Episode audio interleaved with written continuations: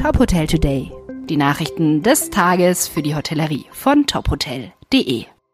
Mit Sarah Leoni. Wie können Hoteliers von Messenger Marketing profitieren? Haben Sie schon mal über WhatsApp eingekauft? Nein? Zwar ist ein Kaufabschluss in Deutschland noch nicht direkt via Messenger möglich, der Kauf kann aber gemeinsam mit dem Kunden vorbereitet werden. Betreutes Einkaufen bzw. betreutes Buchen also. Junge Startups wie der Farbenhändler Miss Pompadour machen vor, wie es geht. Das Besondere bei Miss Pompadour ist, dass sie eben nicht dort sparen, wo alle zu sparen versuchen, erklärt Katharina Kremming, die Kommunikationschefin beim Dienstleister Messenger People. Statt mit zwei Leuten aus einer Lagerhalle den Online-Shop zu betreiben, hat Miss Pompadour zehn Menschen im Einsatz, die nur ein einziges Ziel haben, mit den Kunden zu mailen, zu sprechen oder zu chatten.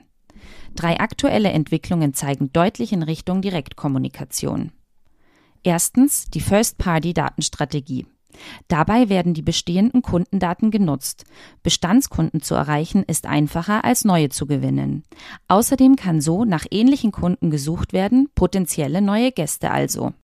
Dann der Megatrend Personalisierung. Gerade bei komplexeren Dienstleistungen bietet das Eingehen auf bekannte Bedürfnisse der Kunden eine signifikante Verbesserung der Customer Experience. Vom glutenfreien Brot bis zum Gast mit Hund. Man kann die WhatsApp-Kontakte segmentieren und so gezielt alle Hundehalter mit einem Angebot ansprechen, erläutert Katharina Kremming von Messenger People. Zuletzt zeichnet sich noch eine deutliche Entwicklung zu kurzfristigen Reiseentscheidungen ab. Die Buchung wird spontaner und damit steigt das Potenzial für überzeugende Kundengespräche und natürlich für Upselling. Der neue Marktreport Serviced Apartments 2022 von Apartment Service ist raus. Demnach erholte sich das Serviced Apartment Segment in Deutschland weiter und verbesserte seine Auslastung von 54 Prozent im Jahr 2020 auf 61 Prozent. Das Segment hat wie die Hotellerie historische Tiefs hinnehmen müssen. Aber der Blick auf unsere kompletten Pandemiedaten belegt die hohe Krisenresistenz, erklärt Annette Gregorius, Herausgeberin des Marktreports Serviced Apartments und Inhaberin von Apartment Service. Auch wenn viele Hospitality-Parameter nicht mehr zu Werten von 2019 zurückkehren werden, glauben wir, dass speziell das Segment bis 2023 wieder auf Vorkrisenniveau performen wird. Aktuell gibt es im deutschen Markt gut 40.000 Serviced Apartments in 749 Häusern mit mindestens 15 Einheiten.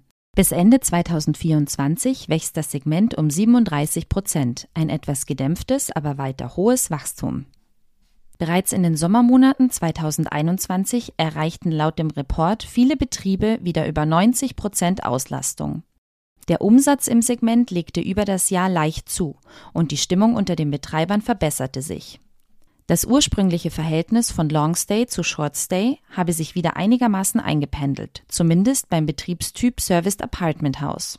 Wie aus dem Report auch hervorgeht, sind die Adina Hotels aufgrund zahlreicher Eröffnungen 2021 und 2022 neuer Marktführer im Serviced Apartment Segment in Deutschland. Weitere Nachrichten aus der Hotelbranche finden Sie immer auf tophotel.de.